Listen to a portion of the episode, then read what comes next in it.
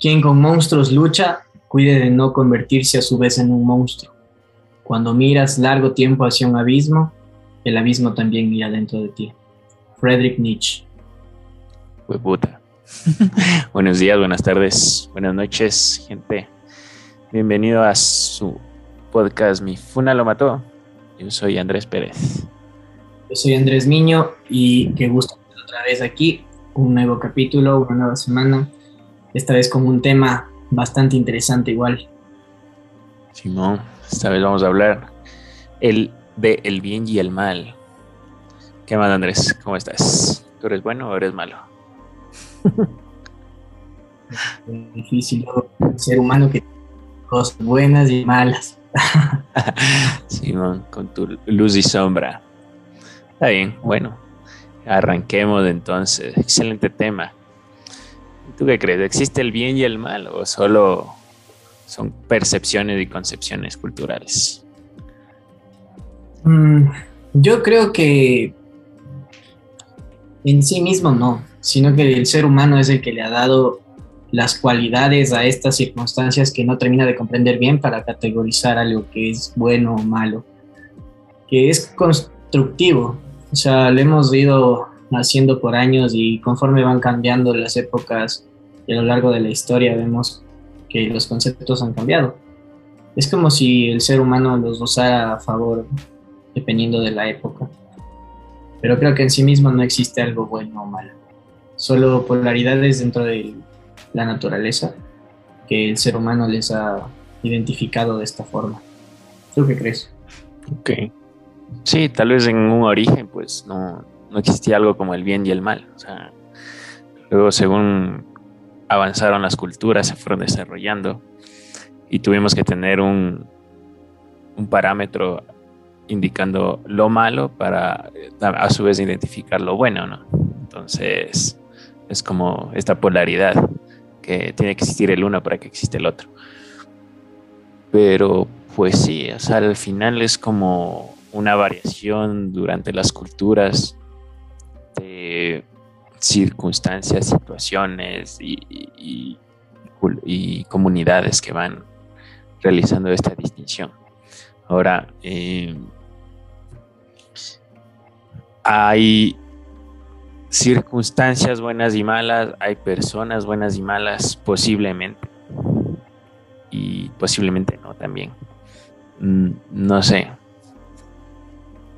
Yo creo que los actos son buenos y malos en sí mismos.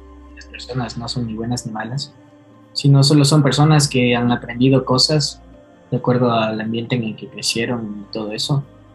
Y hacen actos que son positivos o negativos.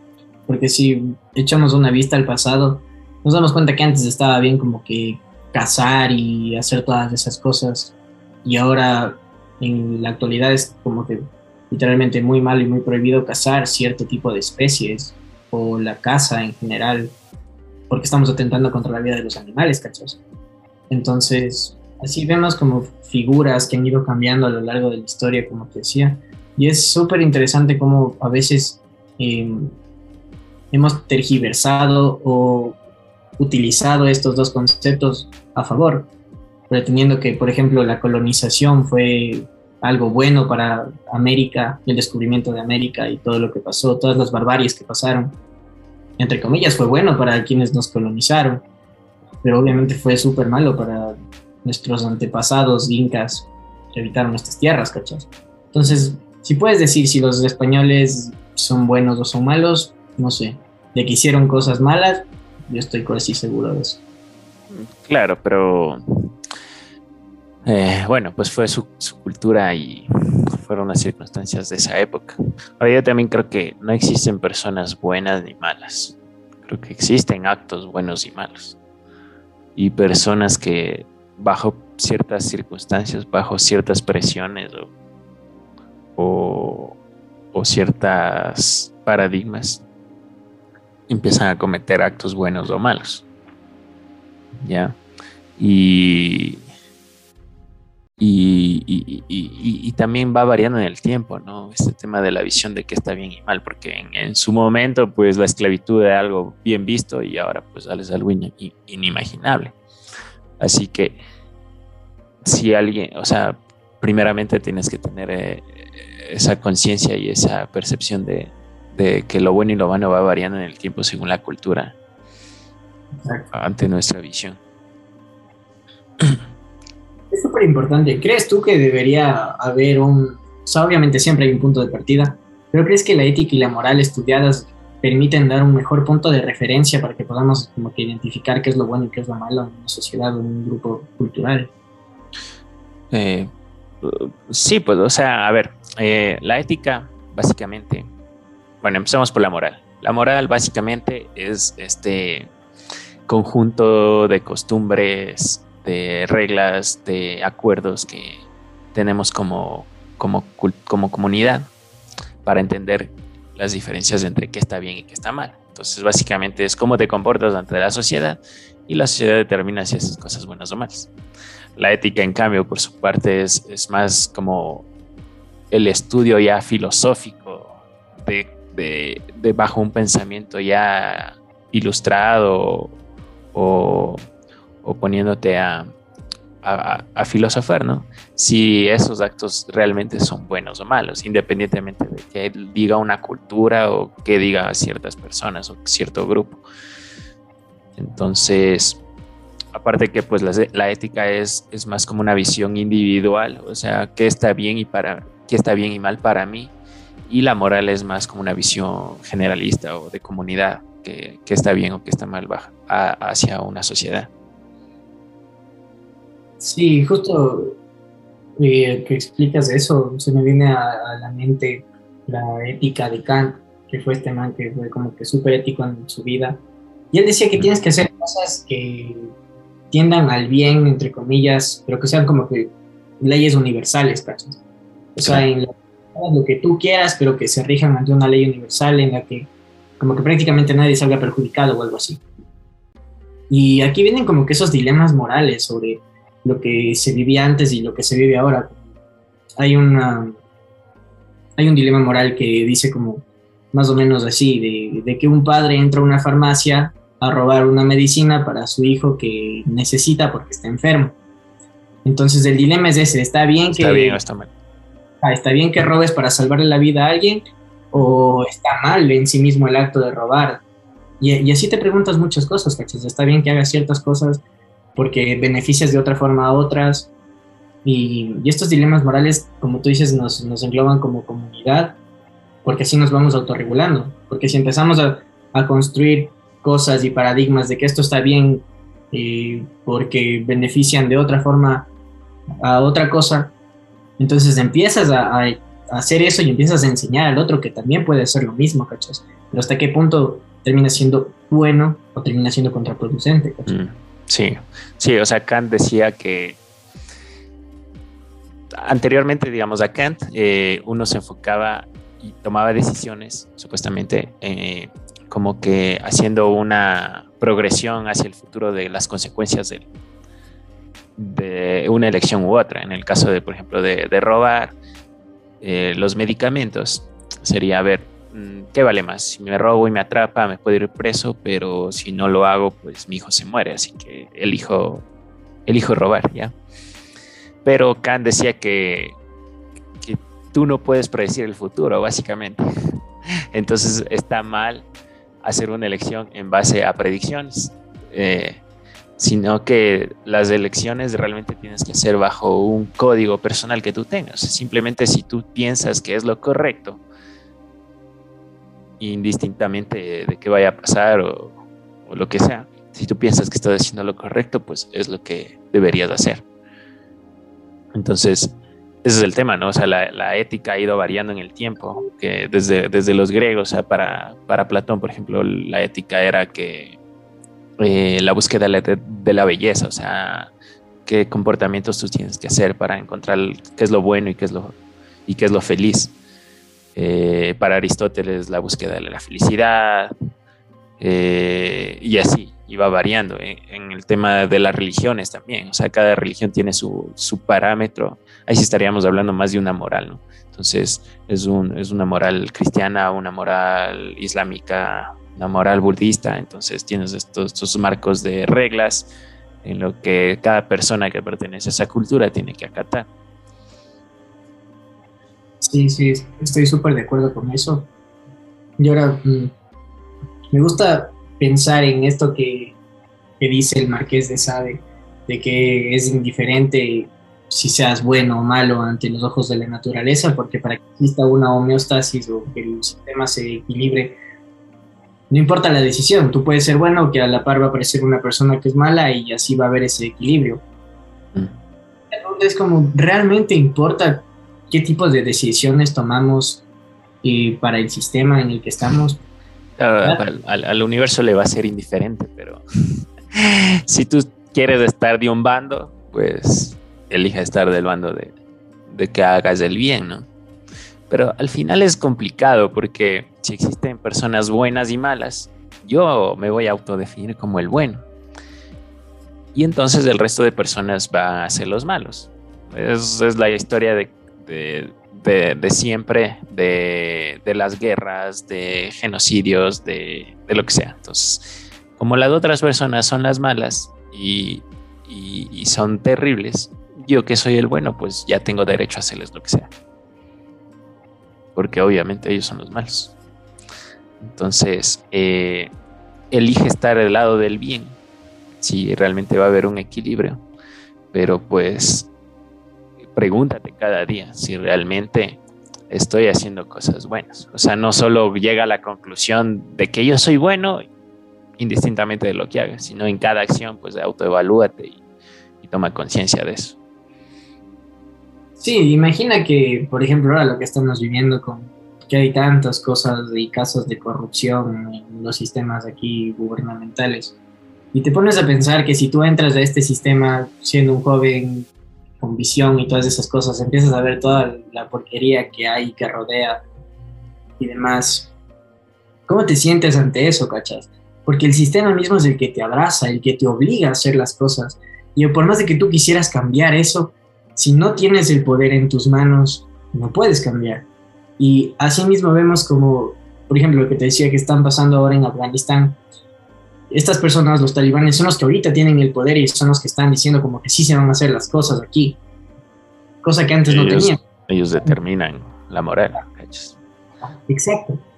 Entonces, ¿qué, turro que es para el ser humano, para un individuo, hablando de, de la individualidad, estar frente a todo un sistema y preguntarte, ¿está bien lo que estoy haciendo o de una u otra forma mis acciones aportan en algo a esto o, vale folder todo lo que está pasando. Pues, eso es lo que yo me pregunto. claro, sí, o sea, ante tú estás dentro de un sistema y el sistema y tu cultura te, te indica que estos son los parámetros de qué está bien y qué está mal. Pero ahí va el tema de la ética, o sea, puedes irte contra el sistema, puedes irte contra el cuadro de valores de tu cultura. Si para ti pues eso está mal. Y ahora va, vas a tener que preguntarte hasta qué punto tienes que llegar, hasta qué punto estás dispuesto a llegar por, por hacerle, hacerle caso a tu, a tu ética o a tus valores, hasta tal punto de dar tu vida tal vez, o simplemente hasta donde te pueda permitir el sistema. Yo creo que todas las personas que han trascendido en la historia, o sea, todos los mártires como Jesucristo, como Gandhi, como Mandela, todos aquellos que murieron por su ideal, por su ideología, tuvieron una ética férrea hacia sus principios y por eso como que trascendieron, ¿cachas? Así como yo también los, los entre comillas malos, por ejemplo, Hitler hasta ahora es considerado un líder indudable porque pudo movilizar masas, ¿cachas? Claro. Objetivos, pero igual, o sea, el man fiel a sus principios y hasta ahora se lo recuerda por ser uno de los responsables del genocidio y del holocausto ahí en, 1900 no sé cuánto, 40 supongo, algo así. Sí, o sea, eh, a ver, creo que ya hablando del tema individual, personal, pues tenemos que aspirar a eso que Nietzsche decía, el superhombre, ¿no? O sea, un humano va a trascender, una persona va a trascender individualmente cuando deje de hacerle caso a todo el marco de valores que te dijeron desde niño, o sea, lo que la cultura te te, introdujo y empieces a, a cuestionarte y analizarte y vas a crear tu propio marco de referencia de, de valores de lo que está bien y que está mal. Entonces ahí vas a, a trascender, vas a vas a salir de la manada. Entonces, y el, el, objetivo no es que solo una persona de todas salgan de eso, sino que el ser humano, la humanidad entera trascienda a ese tipo de persona. Entonces ahí vamos a ser mejores, pero eh, para eso pues primero tienes que eh, aprender de un montón de culturas, porque pues obviamente tú regresas a ver a Medio Oriente y dices, uy, esa gente está loca, pero pues simplemente es su, es su cultura. Eh, no hablando de los talimanes, ¿no? Pues esos manes sí están locos, pero hablando del Islam, por ejemplo, en general. O, no sé, o viendo a Japón, por ejemplo. Tú dices, pues esos manes están locos, pero realmente no. Entonces, eh, simplemente son culturas diferentes. Así que empápate de un montón de, de filosofías, de culturas, de lo que sea. Y, y según eso, pues empieza a construir tu propio código, digamos hasta llegar a ser el superhombre. Superman, Simón. ¿Cuál es tu visión sobre esto? ¿Qué opinas? A ver, pues. Eh, pienso que es complicado el tema de cuestionarte si tú simplemente eres bueno Así que tienes que entender que tal vez eres una, persona con buenas intenciones, pero tienes el poder de hacerte causar dolor y daño a, otra gente. Y tal vez en algún momento de, de tu vida lo hiciste y no te diste cuenta. Y hasta ahora no racionalizas eso, porque simplemente todo lo justifica, siempre, siempre, siempre que pasa, o sea, yendo al tema psicológico, todo quieres justificarlo bajo tus, circunstancias y nunca te cuestionas que en realidad hayas hecho algo malo. ¿Tú, ¿Tú qué piensas? Mm, yo creo que también es complicado porque creo que muchas personas eh, que están allá afuera viviendo no se ponen a reflexionar sobre este tema y, y piensan que viven una vida bien en base a que viven automáticamente como les enseñaron, como aprendieron, y harán cosas buenas y harán cosas malas. Pero cuando realmente te pones a pensar sobre esto, te, te genera cierto conflicto interno sobre tu vida y sobre la forma en la que te como que te relacionas con el resto, ¿cachas? Yo creo que siempre hay que atender como que a la virtud, hacia ser seres humanos integrales, virtuosos, y tratar de como que de comprender esos aspectos negativos propios de nosotros mismos para en lo posible no dejar que, salgan hacia hacer daño al otro, por ejemplo. Porque si sí, esas pulsiones. El puñal y también hemos sido la herida, porque así funcionan las cosas aquí en la naturaleza y lo que decíamos al inicio, las polaridades, las, cosas binarias. Y nosotros como seres humanos nos jugamos en ese intermedio, ¿cachas? Entre el bien y el mal. Por eso Nietzsche también hablaba de el, más allá del bien y el mal. Llegar a ser ese, ese superhombre, ese ser que bajo sus propios códigos logre tener una vida diferente de, la del resto, ¿cachas? Ahora, ahora, ¿tú qué piensas? ¿El ser humano es bueno o malo por naturaleza? ¿La humanidad es buena o mala por naturaleza? Yo creo que la humanidad es la consecuencia de... La humanidad es una mierda. no, ¿qué piensas? creo que no es ni buena ni mala. Creo que es la consecuencia de sí mismos. No sé si eso tiene sentido. No sé si me explico. Pero como nos construimos a partir del otro, es precisamente eso soy lo que tú eres, soy lo que tú haces. Y así es como creces, y así es como aprendes, y así es como actúas. bajo los, el sistema de valores que te han inculcado en tu, en tu hogar. Por eso es tan importante comprender que el núcleo de la sociedad es la familia, porque es la representación, ¿cachas? Pero en sí mismo, cuando eres un niño y no comprendes estos dos conceptos del bien y el mal, no tienes un marco referencial, te construyes a través del otro. Entonces, no puedes eh, categorizar a un ser humano entre bueno o malo por naturaleza, porque necesitas del otro para construirte y la naturaleza es, es eso, ¿cachas? En sí misma nada, aparece el otro y te dice quién eres. O sea, tú dices que no es ni bueno ni malo por naturaleza. O sea, realmente todo es una construcción. Ya, porque, a ver, o sea, Hobbes decía que. Esto es Hobbes versus Rousseau. Entonces, Hobbes decía que el hombre es, es malo por naturaleza, es un animal terrible y hay que educarlo para que bajo ciertas circunstancias pues pueda construir el bien y pueda ser virtuoso. En cambio, Rousseau decía que pues no, el hombre pues es, es virtuoso por naturaleza, pues es bueno, es noble, pero que la sociedad mientras va creciendo, pues lo va sometiendo y lo va haciendo que, en ciertas circunstancias realice cosas horribles. Ahora, yo también creo que pues no,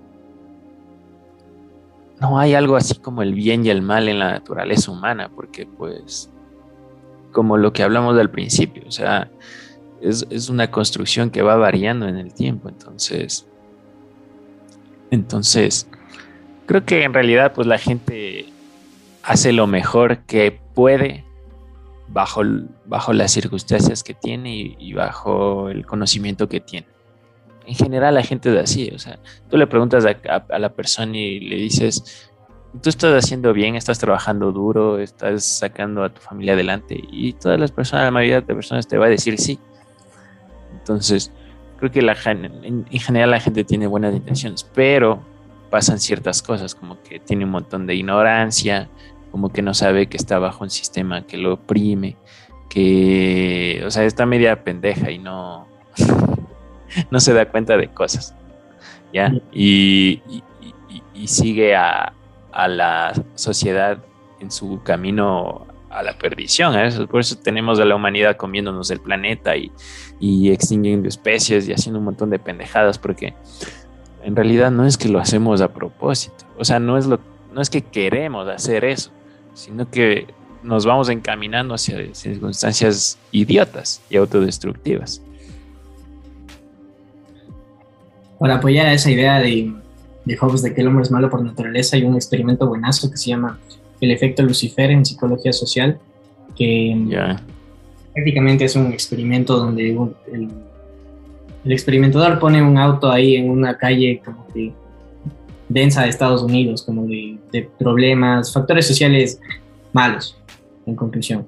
Ya. Empieza a ver que obviamente la gente va, desmantela el carro, se sacan las cosas y todo fresh. Y luego pone el mismo carro, o sea, la misma dinámica en un barrio donde los factores sociales eran mucho mejores, o sea, donde la gente realmente no necesitaba cachas de desarmar este carro, de beneficiarse de alguna forma. Y lo interesante aquí es que en este grupo social es donde hubo más, ah, como que más violencia y más Más vandalismo. Ya.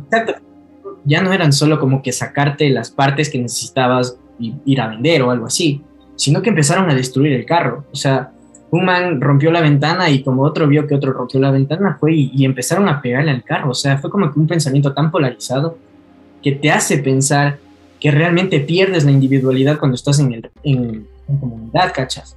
Todo tu pensamiento, todo lo que tú creas, todo lo ético que puedas hacer, se difumina cuando estás polarizado y estás en, tu grupo cultural, ¿cachas? Entonces, por eso es tan importante como que comprender los dos conceptos y en qué momento eh, poder aplicarlos, ¿cachas? En qué momento puedes ser consciente de lo que estás haciendo y de si es que eso puede ser positivo o negativo y qué repercusiones tienes. Entonces, O sea, en el experimento, ¿cuáles son las conclusiones que sacaron? ¿O, cuál es tu, tu lectura, digamos? Claro, la conclusión es que en sí mismo la maldad puede ser eh, individual, o sea, inherente del ser humano, que al proyectarse con otra cosa y al estar en una circunstancia en la que no necesita de cosas, simplemente como que saca su forma más agresiva, su parte más violenta y de vandalismo, que sí, o sea, tenemos en el cerebro reptiliano como que esta, es como que estas intenciones agresivas, ¿cachas? O sea, que, que han evolucionado, pero que en conciencia aparecen. Entonces el experimento es súper interesante porque los factores sociales en general, o sea, el, el ambiente no te condiciona y el experimento pretende demostrar eso, que individualmente el ser humano puede actuar con malicia y que no es solo dependiente, sí, dependiente de un grupo, de un grupo de, seres humanos. Ok. Sí, o sea, eh, claro, o sea, hay, hay, hay, hay gente que actúa eh, con malicia, o sea, tiene comportamientos buenos y malos. Y hay, el otro extremo también, ¿no? Porque, por ejemplo, durante, después de la Segunda Guerra Mundial, ya cuando eran los juicios de Nuremberg y, justo ahí y hasta la actualidad, a los nazis los juzgaban. Y muchos de ellos eh, lo único que decían es que, que ellos no podían hacer nada, que bajo en los campos de concentración y demás y en Auschwitz ellos simplemente estaban acatando órdenes. Entonces, imagínate tú estar en esa circunstancia. Eres un alemán, estás cumpliendo órdenes, si no lo haces te matan, pero a su vez eh, lo que tienes que hacer es algo horrible, o sea, causar un sufrimiento increíble a otra persona. ¿Qué harías tú? Yo no podría. Yo creo que, yo creo que soy de ese tipo de personas que, mm, o sea, como que no por sobrevivir haces cosas malas, ¿cachas? Claro. sí, o sea, ese es el punto, ¿no? Pero ellos se justificaban bajo ese argumento de que, pues, o sea, simplemente, en realidad yo no estaba causando eh, toda esta maquinaria de, guerra y de, y de, sufrimiento, sino que era yo simplemente un engrane donde, dentro de toda esa maquinaria horrible y mucho no podía hacer. Así que, pero bueno, ahí va el tema individual, ¿no? O sea, si tú no puedes cambiar el sistema, que ya hemos venido diciendo, pues por lo menos bajo tus argumentos actúa, actúa bien, o sea, actúa bajo, bajo sí, cosas virtuosas. Y si tienes que morirte por defenderte, pues deberás de hacerlo. Sí, es complicado, no sé. Porque igual, no sé, ponte en el trabajo así, tu jefe te dice, no sé, haz de esto, es lo común que se escucha, como que de maquillar los números, así. Ya, claro, o sea, cumple con tu deber. Ajá, y tú dices, pero esto está, mal, o sea, estamos haciendo... Claro, pero, pero, pero tienes que hacerlo y si no pierdes su trabajo. Sí, ahí va el tema, ¿no? O sea, no, siempre, no todos los días te enfrentas a esas decisiones. O sea, normalmente solo estás decidiendo si vas a desayunar café o vas a desayunar yogur. Pero si hay ciertas circunstancias en la vida, tal vez, que te toquen decidir y poner a prueba tu ética. Y, y, ahí va. A, y eso es lo que va a valer. O sea, esas, esas pocas decisiones son las que van a valer realmente y van a tener peso. Cuando al final de tu vida digas, a ver, hice cosas buenas, hice cosas malas. Entonces... Eres responsable de eso, cachón. Claro. Sí, o sea, y al final si te equivocaste, aprender y, y para la próxima, pues, enfrentar a, a, a lo que en verdad crees. O sea, ¿cuál es tu visión de, del bien, digamos. ¿Cuál es una, ¿Cómo es una persona que hace el? Yo diría que es una virtuosa, de virtudes. De, las virtudes son como eh, el respeto, la honestidad, em, el, como que el valorar las cosas buenas, entre comillas, me refiero a la vida, por ejemplo, cosas así, ¿cachas? son esas cosas que no dañan al otro, sino como que te construyen. Puede ser una persona de bien, que sea virtuosa. Sí. Sí, o sea, no necesitas tener un, un código con 200 eh, reglas, ¿no? Irrompibles y,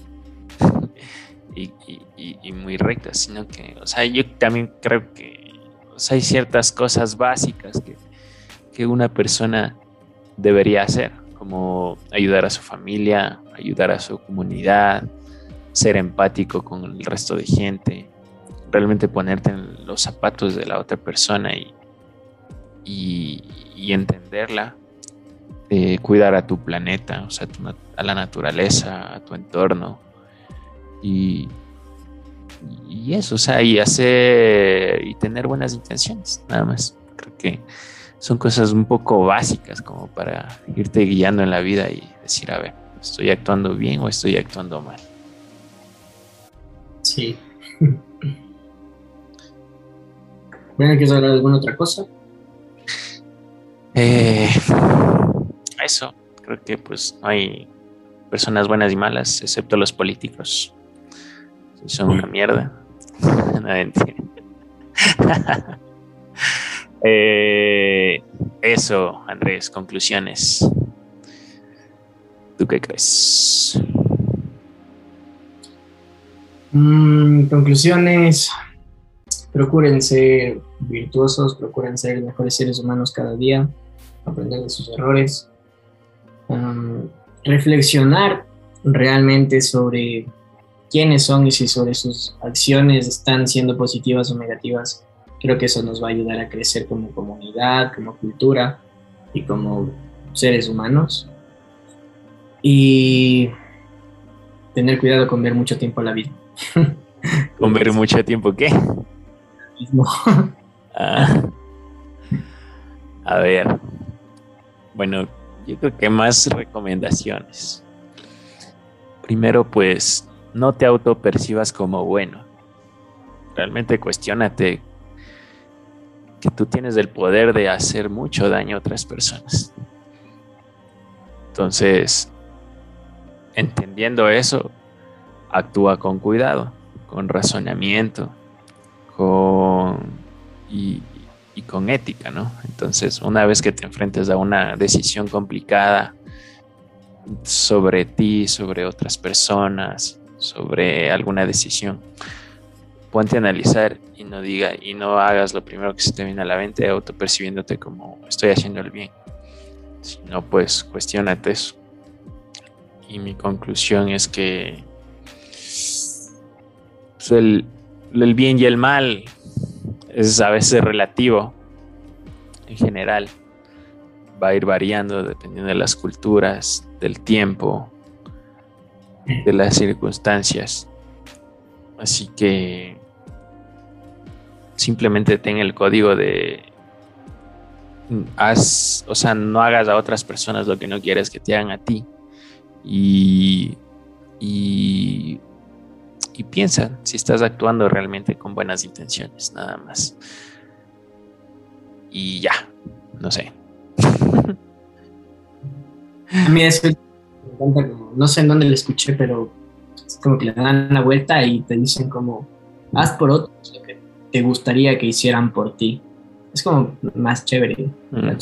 Claro, Simón. Sí, ¿no?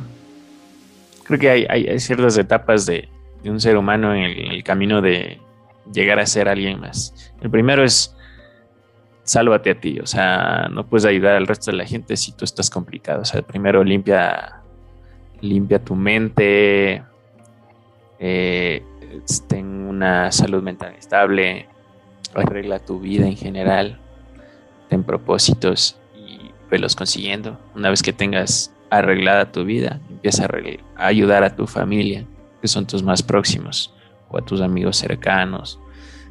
Una vez que ya puedes ayudar a tu familia, puedes ahí dar el siguiente paso y ayudar a tu comunidad. Entonces, va escalando de a poquito y tal vez puedas hacer algo bueno en tu vida, una sola acción que merezca la pena. Simón. Eso. Gracias entonces. Gracias, Andrés. Nos vemos entonces. Muchas gracias. Comenten, opinen, denle like, dislike. Pilas de ahí. Fíjense, ya nos vemos. Gracias.